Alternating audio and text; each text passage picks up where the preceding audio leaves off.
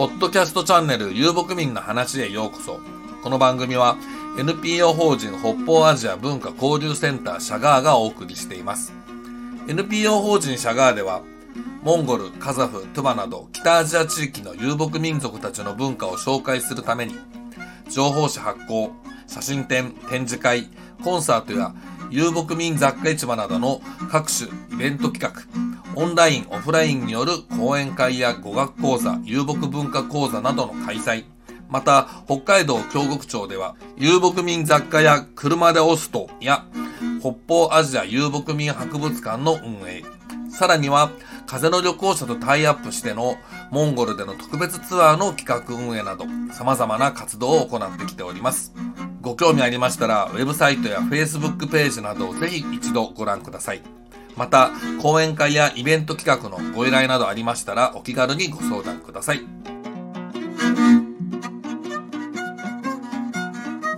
はい、皆さんこんにちは。えー、NPO 法人ホップアジア文化交流センターシャガーの西村です。今更ね、フルネームで言わなくてもいいのか。まあいいや。えー、前回までですね、遊牧民の話というシリ、えー、まあこの番組で、えー、遊牧民美術とかに芸術についての話ということでやってはきたんですけれども、ちょっと、えー、しばらく、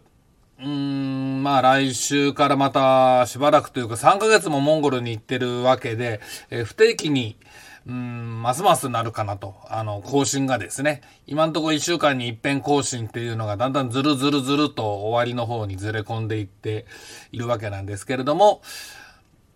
で、テーマを決めてね、あの話をするにしても、ちょいとこ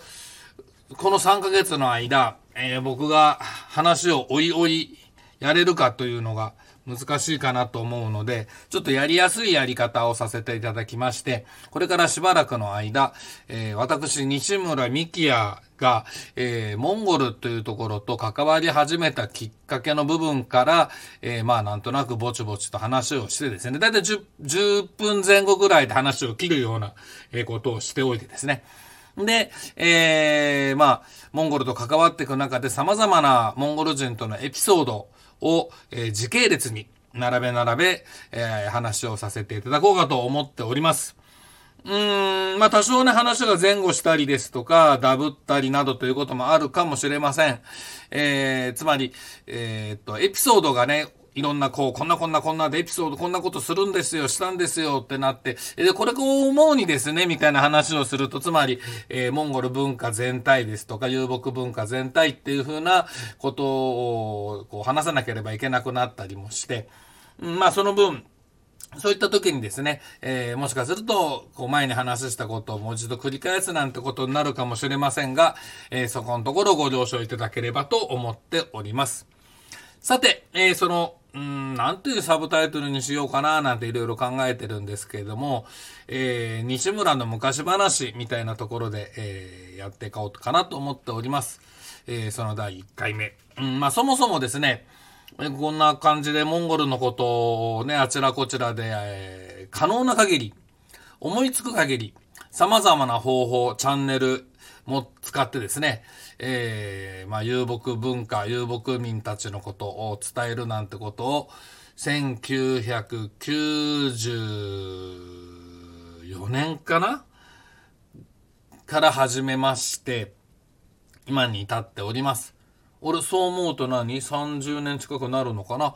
えー、まあ、やっその、遊牧民たちの住んでるところが一体どんなところであって、どんな人たちがどんなことをしてるのかということをたくさんの方に知っていただきたいというのがそもそもの、えー、まあ、きっかけ。というか、このシャガーというのを始めて続けていく目的だったりするわけですね。で、そこに至るまでの部分も含めて、えー、話をしていかなければいけないと思うんですが、こういろいろ長いことですね、モンゴル、モンゴル、モンゴル、カザフ、カザフ、カザフ、トゥバー、トナカイ、タイガー、なんだ？まあ、いろんなことでガーガー言ってたり、特にね、えー、場合によっては、えー、何ですか、その内モンゴル地域、はっきり言いますけども、僕は中国によって不当に選挙支配されている地域っていうふうに、もうあえてはっきり言わせてもらいたいわけですけれども、そこで起きている諸問題についてなど、まあ場合によっては、まあ一見、一見というのかな、パッと聞き、なんだ中国嫌いなんですねとかね、中国ヘイトですかみたいなことを、えー、言われてしまうかもしれないんですけども、それにはちゃんと訳っていうのがありましてね。僕はその、個人的に中国という人間、個人的な中国というのを背負ってる人間について死の後の言うのではなく、えー、まあ、中国という言葉によってこう代表されるような様々な文化現象だったり、事象であったりっていうことについて、ちょっと待てっていうふうなことでですね、言わせてもらってますので、まあまあ、この辺話し始めるとまたそっちの方に行き過ぎちゃうので、えー、ちょっと今のところやめときますけれども、まあ、ろいろやってるとですね、なんで西村さんモンゴルと関わってんですか？とかね、何がきっかけでそんなにモンゴルにはまり込んだんですか？とか、まあ、いろんなこと聞かれたりします。うん。まあ最近、あの、最近って言いますかね、その都度適当にいろいろ答えたりするわけですよ。適当に言っちゃ失礼ですけどね。あの、話長くなりますよ、なんて言って、なんでここ選んだっていうきっかけのところ、軽くざっと話をしたり。ああ、この人どうせ話ちゃんと聞いてないなって。悪いけどあれなんですよね。あの、本気でちゃんと話を聞いてる人っていうのと、その場のなんか、ノリでただ聞いてて話半分でしか聞いてない人っていうのは、すぐわかるもんですよね。皆さんもそういう経験あると思うんですが、まあそういう人たち相手の時なんかですよね、もう簡単に、あ、暇だからね、とかってね、え答えちゃったりもするんですが、僕なりに実はいろいろなこう思うところ、思いっていうものは、それはもちろんあった上で、モンゴルと最初のきっかけというのがあります。まあその辺から、えー、この第1回目話をさせていただこうと思います。さて、まあそもそもなんでモンゴルなんですかっていうふうに言われた時に、僕にしてもモンゴルとの関わりのきっかけというのは、大学を選ぶ時っていうところで、まあ、最初の一歩だったんですね。もっともっと遡りますと、自分自身、その、まあ、ジャーナリスト志望なんていうのがちょっとありまして、まあ、昔ですとね、やっぱり、あの、今みたいにインターネットっていう風に、自分が自分のメディアを持って、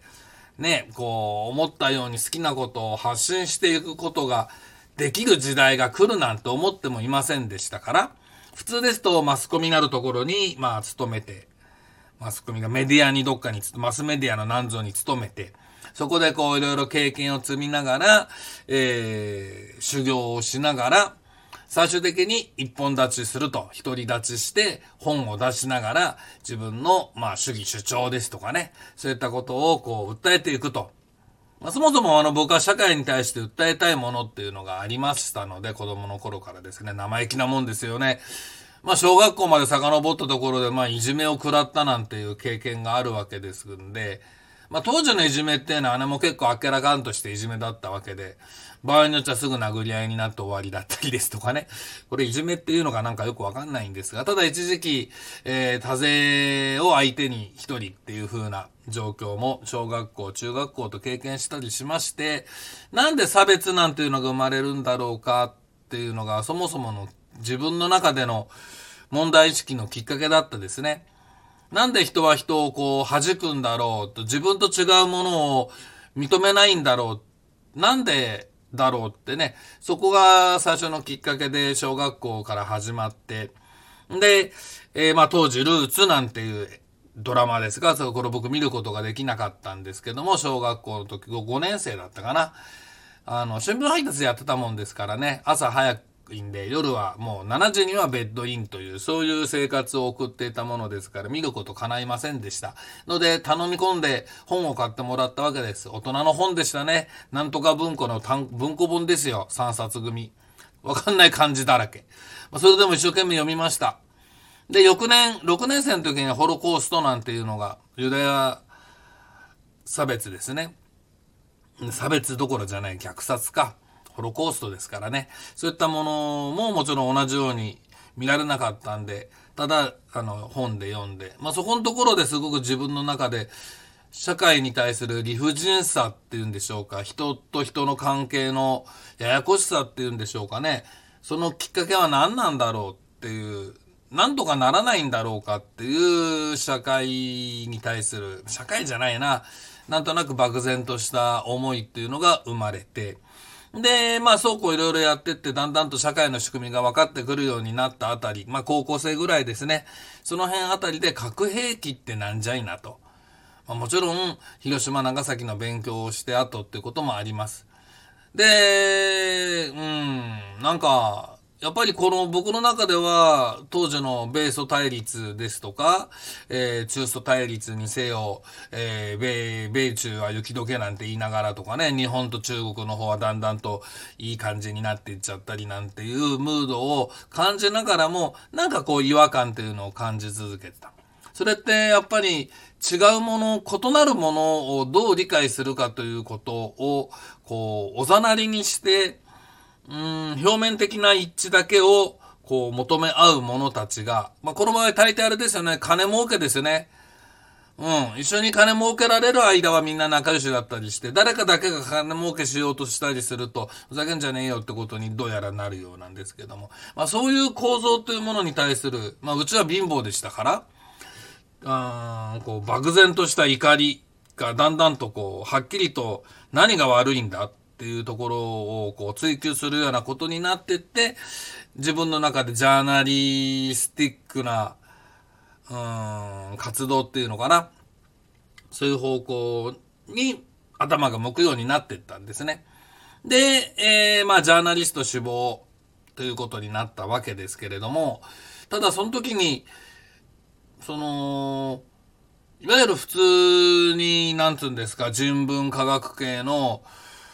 学部を選んでどうしてっていう風にやっていくのではなくて、まあ、本多勝一さんのようなですね、まあ、ニューギニアだったり、アラスカの、ね、ネイティブアメリカンさんたちのこと、イヌイットさんか、の話だったりとか、そういったものを養分につけ、やはりその土地についての、土地のエキスパート、どこか土地のエキスパートとして、その土地を、こう、つぶさにきっちり書き込むことができるような、ジャーナリストになりたいと思ったんです。で、そうなるとやはり言語が必要だなということで、じゃあ何かどこか外国語をちゃんと勉強しようじゃないかというのが、まあ、高校2年生の時だったかな。それで、あの、真面目に、真面目なんですよ、こう見えて。あの、なんだ？え、地球儀持ち出しましてね、くるくる回して、どっか面白そうなとこないかなと。そうそう全、今みたいにですよ、こうネットでね、いろんな国のことがちょいちょいちょいとこう分かってしまうような時代じゃありません。もう地球儀を見ながら、僕のうちにあった地球儀がこう、地勢図がですね、そのデコボコしてて、この色だけついてるんじゃなくて、土地の雰囲気がわかるという、そういう、えー、ちょっと、うん、そんな地球儀だ、地球儀だったもんだから、くるくるくるくる回してて、うーん、こんなとこ、あんなとこ、なんつってね。あの、北欧なんかもちょっと、寒そうだけどかっこいいな、みたいな。なんか全然わけのわかんない。全然全く何も知らないくせに、なんでかっこいいなっていうイメージ持ったんでしょうね、今更。今もうね、わかんないんですけど、未だにそのイメージ消えてませんが。バイキングかなまあいいや。そんなこともありましてね。で、ただ、自分がアジアの人間だというふうなことを第一に考えたときに、うん。やっぱりアジアのことについて自分の足元に近いところでちゃんとやっぱり見た方がいいんじゃないかなと。で、日本のことについて勉強しようとはあまり思わなかったんですね。もう日本の社会っていうのがもうすでになんじゃこりゃっていうものになものになってたんで、そこでシュプレヒコールを上げる活動っていうのは僕はやりたくなかったんですよ。うん、まあその辺はね、ちょっとあの本題からずれるんで、えー、やります、話しませんけれども。で、まあアジアだなと言って、地球儀がアジア周辺で止まるわけですね。で、いかんせん私は暑いのが苦手なんです。で、そうなると、暑いところはカットって言ってバッサリカットすると、北半球にアジアの国々行ったら日本除くと中国と朝鮮半島と、まあモンゴルと極東ロシア。それしか残んないんですよね、これがね。で、ロシアは顔が違いすぎてなんかこう、よくわからんっていうのが、まあありまして、ボツと。で、そうしてこう見ると、で、かつですね、あのー、その気になれば、独学でも何でも学習環境があるぞっていうものは省こうと思ったんです。でその気になって、じゃあ、独学でちゃんと勉強したかって言ったら、大して中国語なんてやらなかったわけですけれども、まあ、筆談ができりゃいいやぐらいにしかやらなかったわけですが、まあだから中国語講座なんていうのはね、いろんな学習教材がある。ちょうど折しもハングル語講座なるものが始まったんで、あ、これハングルやる人も増えるななんて思ったわけですね。で、ふとここにモンゴルってあるじゃないか。なんだこれって思ったわけです。当時僕の知識なんて大したことなさすぎるぐらいないわけですから、え、モンゴル？ん？何？モンゴルってって言ったらチンギス・ハーンだ。うん。原稿だ。うん。シルクロードか。を、小、中学校、あ、小学校だ。小学校の時に NHK でやっていたあの、マルコ・ポールの冒険。あれ、いい、ま、アニメでしたね。うん。あれで、フビラヤハーンなんてのがね、出てきてて、へーなんて言いながらっていう、その程度のしかなかったんですが、まあ、社会科学系、まあ、国際関係ですとかね、そういった、あのまあ、核兵器問題なんかに頭突っ込んだのもありますから、なんでモンゴルっていうところが大国ロシアと中国の間で、なんか、え、どういう国なんだろう？これおおかしくない？おかしいったら変だけどもね、不思議な場所じゃないかって思ったんです。で、ふいと考えると、ロシアとアメリカはそれは対立してると。で、中ソも対立してたんですよね。中ソ対立以降。で、米中が、ニクソンかなんかの後にちょっと仲良くなっちゃう。雪解けなんてなっちゃって、その流れの中で日本と中国もこう、仲良くなっちゃったりね。あの、大地の子なんていうのが一役買ったんだろうななんて僕は思ってるわけなんですけど、一役っていうのか。えー、思ったりするわけですが、さてさてこれは一体何だと、このモンゴルというとか、ここで一体こんなところでどっちつかずに何をやっとんだ？どっちつけずなのかつかずなのか、凄すぎてつかないのかつけないのかよくわからない。何なんだこれはと。で、このモンゴルっていうところを勉強すると、もしかすると世界政治、このアジアの世界政治の国際政治ってですね、のなんぞがなんか見えたりなんかしたりなんかしてみたりしないかな、みたいなことを思って、よし何もわかんないけどモンゴルにしようと決めたのが高校2年生の時のことでした。はい。で、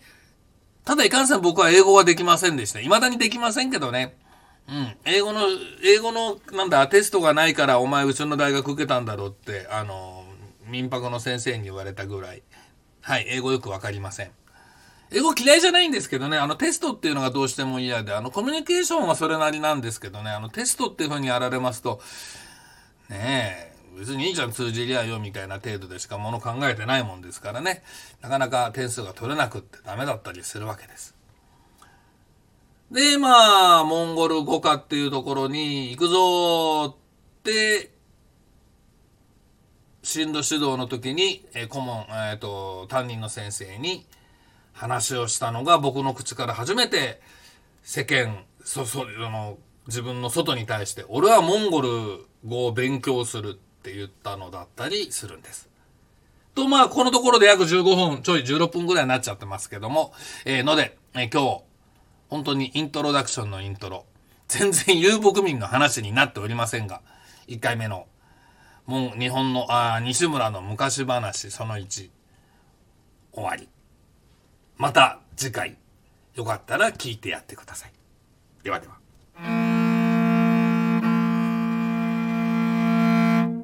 この番組は NPO 法人北方アジア文化交流センターシャガーがお送りしました。番組に関する感想や質問などお寄せいただけると幸いです。